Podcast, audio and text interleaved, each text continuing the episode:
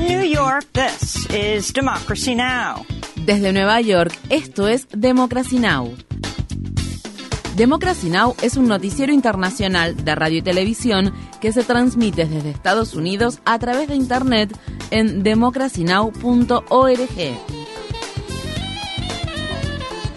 Welcome to Democracy Now!, democracynow.org. Bienvenidos a Democracy Now! en español democracynow.org barra es. El informativo de Guerra y Paz con Amy Goodman.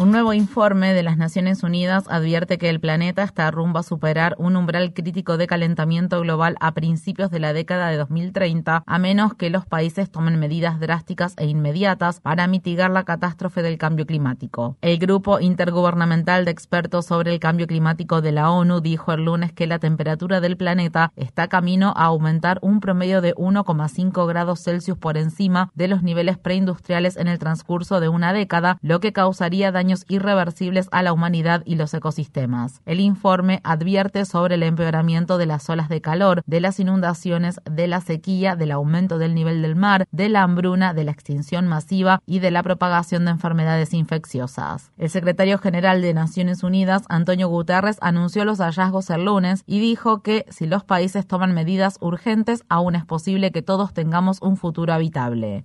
The 1.5 degree limit is achievable. El límite de 1,5 grados Celsius es alcanzable. Ahora bien, hará falta un salto cualitativo en la acción climática. Este informe es una alerta para acelerar masivamente los esfuerzos climáticos de todos los países y sectores y en todos los plazos. En resumen, nuestro mundo necesita una acción climática en todos los frentes, todo en todas partes al mismo tiempo.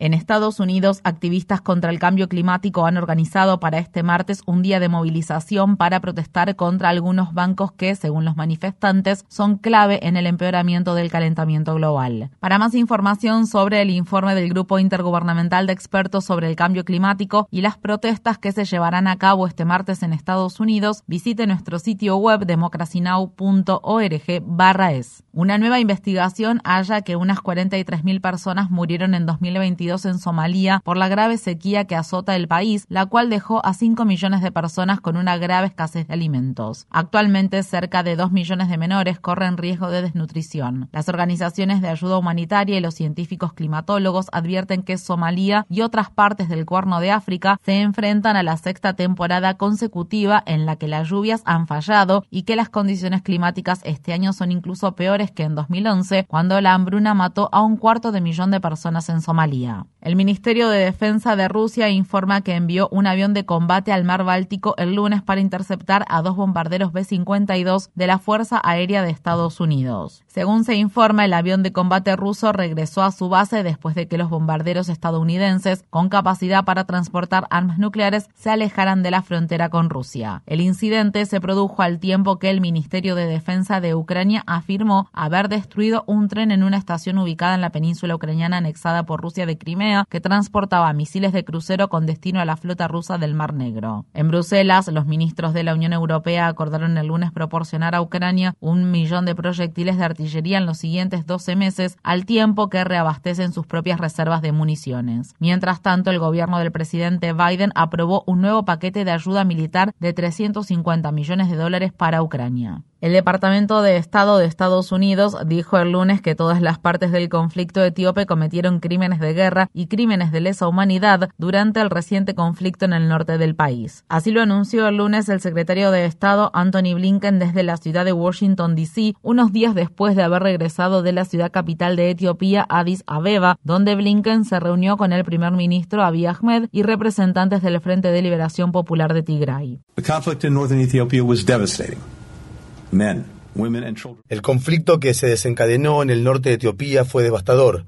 Hombres, mujeres, niños y niñas fueron asesinados. Las mujeres y las niñas fueron objeto de horribles formas de violencia sexual. Miles de personas fueron desplazadas de sus hogares por la fuerza. Comunidades enteras fueron atacadas solo en función de su origen étnico. Muchas de estas acciones no fueron aleatorias ni de una mera consecuencia de la guerra, sino que fueron calculadas y concretadas de manera deliberada.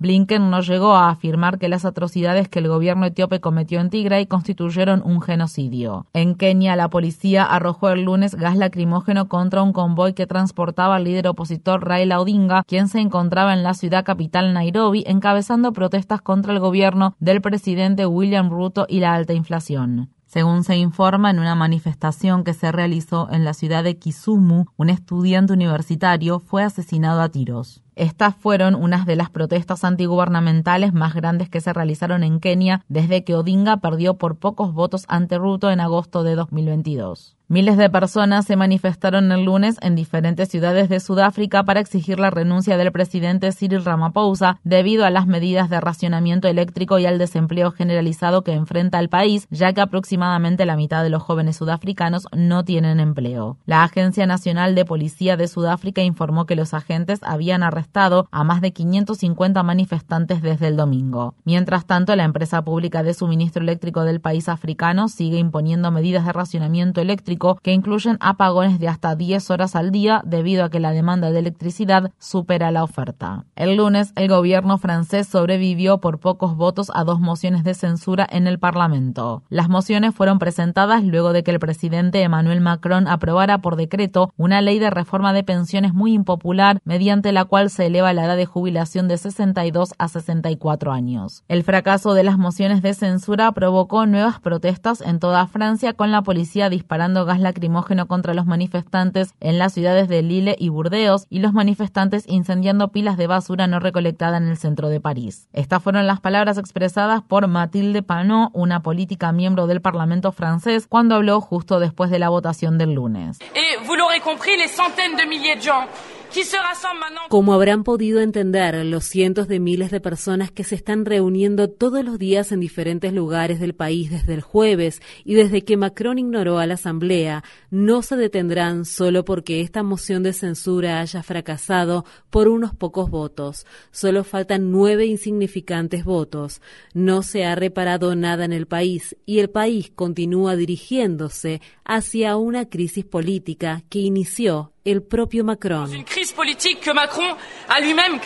Los sindicatos y los partidos opositores de Francia han convocado un noveno día nacional de huelgas y manifestaciones para el jueves. En la ciudad de Washington, D.C., un jurado federal declaró culpables de delitos graves y delitos menores, entre los que se encuentra la obstrucción de un procedimiento oficial a cuatro miembros del grupo extremista de derecha Oath Keepers por el rol que cumplieron en la insurrección del 6 de enero de 2021 en el Capitolio de Estados Unidos. Los cuatro miembros de los Oath Keepers se enfrentan a penas de prisión de hasta 20 años. Las condenas del lunes tuvieron lugar al tiempo que los fiscales federales de un juicio aparte contra el ex líder de Proud Boys, Enrique Tarrio, y otros cuatro acusados que enfrentan cargos de conspiración sediciosa concluyeron sus alegatos. Amazon ha anunciado que en las próximas semanas planea despedir a 9.000 trabajadores más. Los recortes de personal se suman a los 18.000 despidos que Amazon comenzó a efectuar en noviembre y extendió hasta enero. Las empresas estadounidenses de alta tecnología han despedido a más de 300.000 trabajadores desde 2022. Decenas de miles de trabajadores del Distrito Escolar Unificado de la ciudad de Los Ángeles, entre los que se encuentran conserjes escolares, trabajadores de cafeterías, conductores de autobuses y otros miembros del personal de apoyo escolar iniciaron una huelga de tres días en reclamo de mejores condiciones laborales y salarios dignos tras casi un año de negociaciones fallidas con las autoridades del distrito. El sindicato que representa a dichos trabajadores pide un aumento salarial de al menos un 30%, ya que el salario promedio del personal escolar es de solo 25 mil dólares al año o aproximadamente 12 dólares la hora. Decenas de miles de docentes de Los Ángeles se han unido a la huelga en solidaridad con la causa. En Nueva York, decenas de líderes comunitarios, padres, madres, docentes y estudiantes se manifestaron el lunes en una escuela secundaria del distrito del Bronx para protestar por una feria laboral y de reclutamiento militar en la que actuaron como presentadores los congresistas estadounidenses Alexandria Ocasio Cortés y Adriano Spailat. La llamada Feria de Servicios Estudiantiles contó con representantes de las academias militares del Ejército, la Marina, la Fuerza Aérea y la Guardia Costera de Estados Unidos. Los activistas en defensa de la paz acusaron a Ocasio Cortés de retractarse de sus promesas de campaña contrarias a la guerra y de las políticas que se oponen a las tácticas depredadoras de reclutamiento militar, que están principalmente dirigidas a estudiantes de las comunidades de color y de bajos recursos. En 2020, Ocasio Cortés propuso prohibir el reclutamiento militar en la plataforma de emisión de videos Twitch y luego promovió una enmienda que habría detenido el financiamiento federal destinado al reclutamiento militar en las escuelas intermedias y secundarias. Soñi López de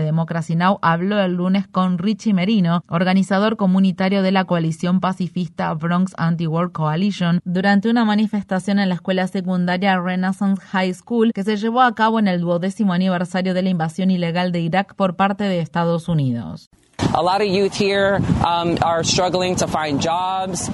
Muchos jóvenes de aquí luchan por encontrar trabajo. Muchos jóvenes de aquí no están preparados para ir a la universidad, ¿verdad? En lugar de traer reclutadores militares, deberíamos tener una feria de empleos, deberíamos tener una feria universitaria. Renaissance High School es una escuela de arte y teatro. ¿Dónde están representados los programas de arte y teatro aquí, Alexandria Ocasio Cortés? Está diciendo que esta es una feria de servicios para estudiantes. ¿Dónde están los servicios para los jóvenes? Los organizadores también exigieron justicia para Vanessa Guillén y Ana Basaldo Ruiz, dos mujeres latinas que fueron asesinadas, Guillén en 2020 y Ruiz la semana pasada, después de denunciar haber sido sexualmente agredidas en la base del ejército estadounidense de Fort Hood en el estado de Texas, y para Abdul Latifu, un joven de 21 años que fue asesinado en enero por otro soldado en la base militar Fort Rucker en el estado de Alabama. Latifu era oriundo del distrito del Bronx. Infórmate bien. Visita nuestra página web democracynow.org/es. Síguenos por las redes sociales de Facebook, Twitter, YouTube y SoundCloud por Democracy Now! es.